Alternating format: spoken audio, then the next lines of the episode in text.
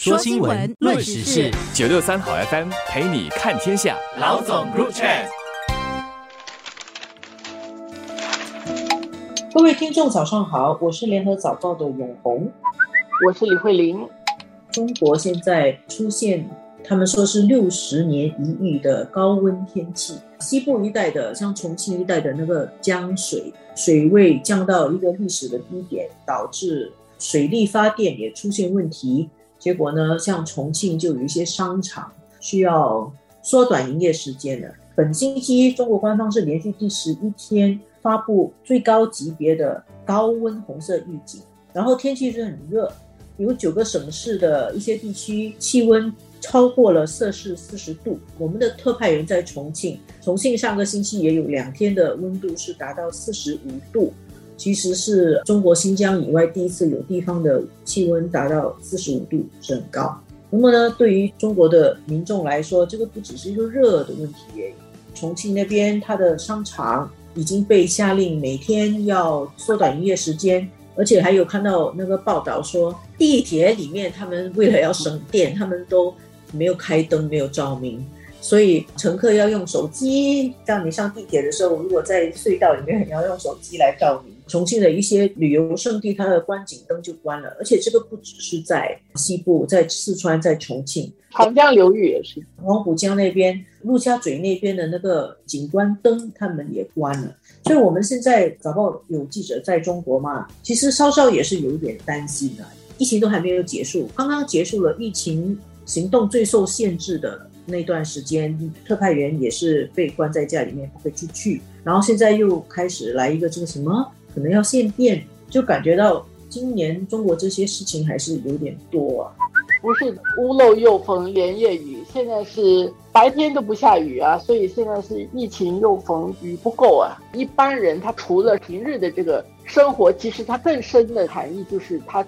对中国的整个经济也会造成影响啊。如果这个持续时间太长的话，是是是，因为中国的那个西部地区，像四川、像重庆是他们制造业的重镇。中国很多的笔记本电脑哦，还有半导体，它的生产基地都是在四川、在重庆的那个地方。它的笔记本电脑，我记得是占全世界产量的五分之一。此外，它还有那些白色家电。电器都在那边，重庆也是中国最重要的汽车生产基地之一。那么呢，工业又很用电，数据也是很用电，数据其实是很高耗电，这些企业其实也要停产，已经停产了。对，企业已经停产，那要降低产能，然后呢，它就会对于中国的经济造成直接的影响了。中国现在的经济，今年以来经济情况就是不是太好。四月的时候。上海那一波封城已经对于长三角一带的经济造成很大打击，而且它也很严重的打击了人民的消费信心。因为你对于未来的经济前景没有信心嘛，你不乐观，大家都会想存钱，不会想消费。后来四月那一轮上海的疫情反弹，现在平复下来了，但是经济其实还没有好起来。最新公布的一些经济数据，现在八月嘛，所以公布的七月数据。基本上都亮红灯，然后总的来看，今年上半年整个中国的 GDP 同比增长只有百分之二点五，是算低的啦。第二季度的 GDP 的增长哈增速只是到零点四，这个 GDP 增速到零点四是二零二零年第一季度以来最低。二零二零年第一季度中国疫情爆发嘛，那就是断崖式的减速。之后都比这个好，所以这些情况感觉就比较不妙。年轻人失业的问题也是比较令人担心。疫情没走，旱情又来，民生的问题，天气很热，你忍忍啊，电不够还跟你讲不会开那么多冷气，你忍忍。可是当这些东西影响到经济的时候，它的后坐力影响面就深广了。当它有很多的不利的因素都加在一起，然后又再加上旱情的话，有些成语啊，我觉得用了，在这种明明是旱情，然后我们说现在是雪上加霜。对，新加坡我们很习惯热啊，我们也热的受不了，但是我们热的受不了，我们就跑到有冷气的地方，你上一下商场啦、图书馆啊等等这些。但是那个限电的概念是什么？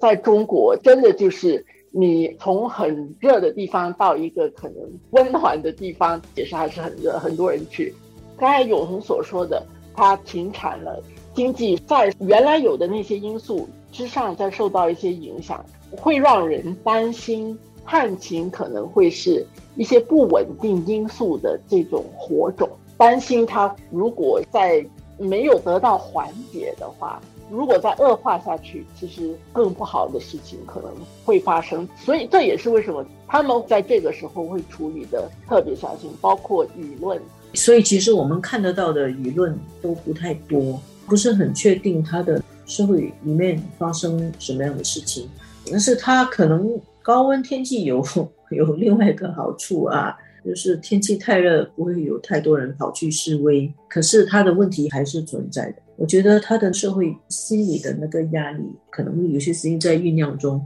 是需要人家去关心跟关注。